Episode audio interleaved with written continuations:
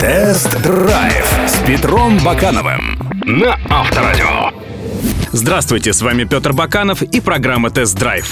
В этом году в России начнутся продажи хэтчбека Lada X-Ray. И это событие почти наверняка станет главным в 2016-м. Еще до официального старта мне удалось прокатиться за рулем этой вазовской новинки. Готов поделиться впечатлениями.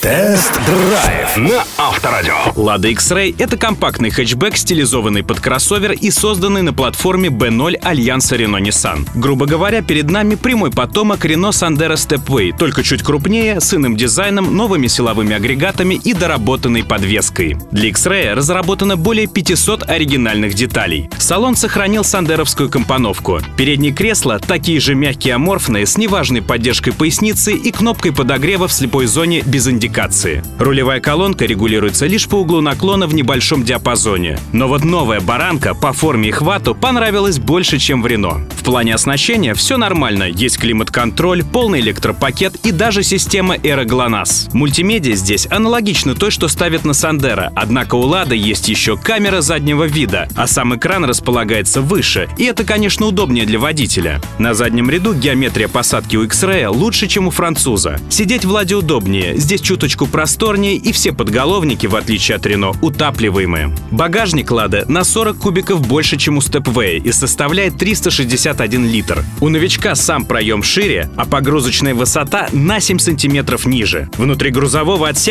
есть фальшпол, позволяющий рационально использовать пространство. Также впервые на Ладах появилась аккуратная прорезиненная кнопка электрозамка багажной двери. Тест-драйв на Авторадио.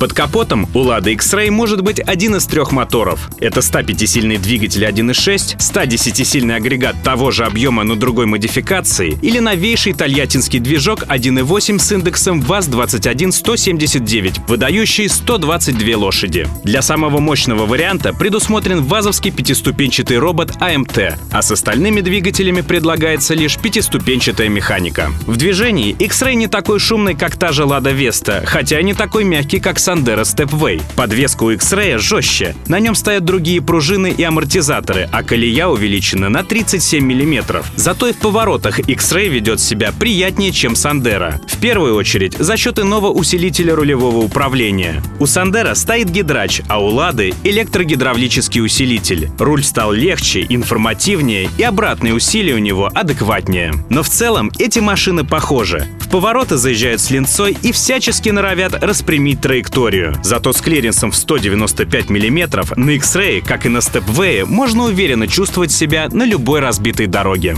Тест-драйв на Авторадио. То, что Lada X-Ray нормальный автомобиль, мне было понятно еще до этой поездки. Машину, созданную на базе добротного Renault Sandero, трудно испортить, и это хорошо. Но вместе с тем приходится свыкнуться с фактом, что современная Lada становится отнюдь не дешевым товаром.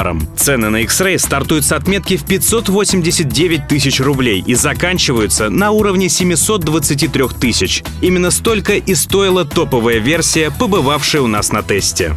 Кстати, друзья, видеоверсию этого и других тестов вы можете посмотреть на сайте Авторадио.ру. До встречи!